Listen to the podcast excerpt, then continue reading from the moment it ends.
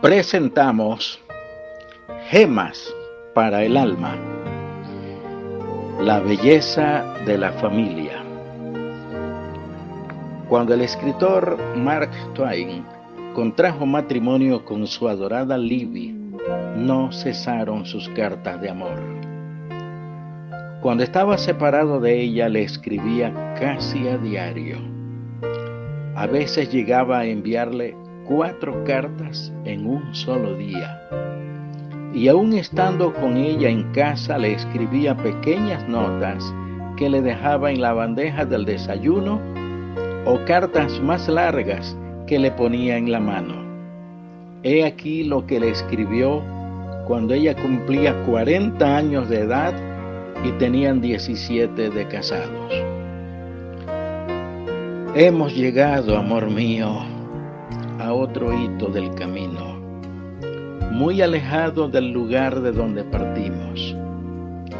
Pero al mirar hacia atrás, descubrimos un paisaje muy agradable de valles aún verdes, llanuras que todavía tienen flores, colinas que duermen aún a la luz velada de aquella lejana mañana de bendita memoria.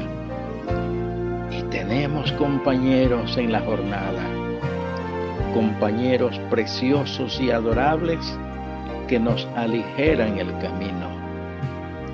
Nuestras caras miran ahora hacia el poniente, hacia la luz dorada de un sereno amanecer, pero nuestros compañeros están con nosotros.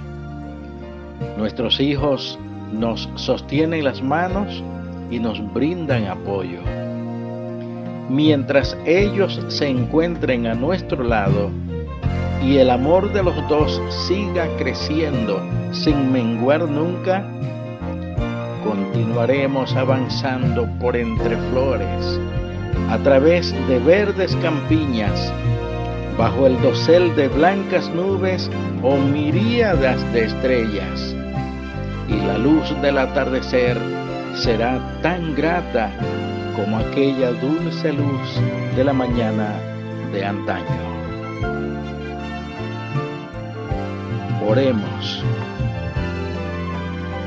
Dios de los cielos, tú has dejado la familia como un núcleo sagrado, como un refugio contra las tempestades exteriores.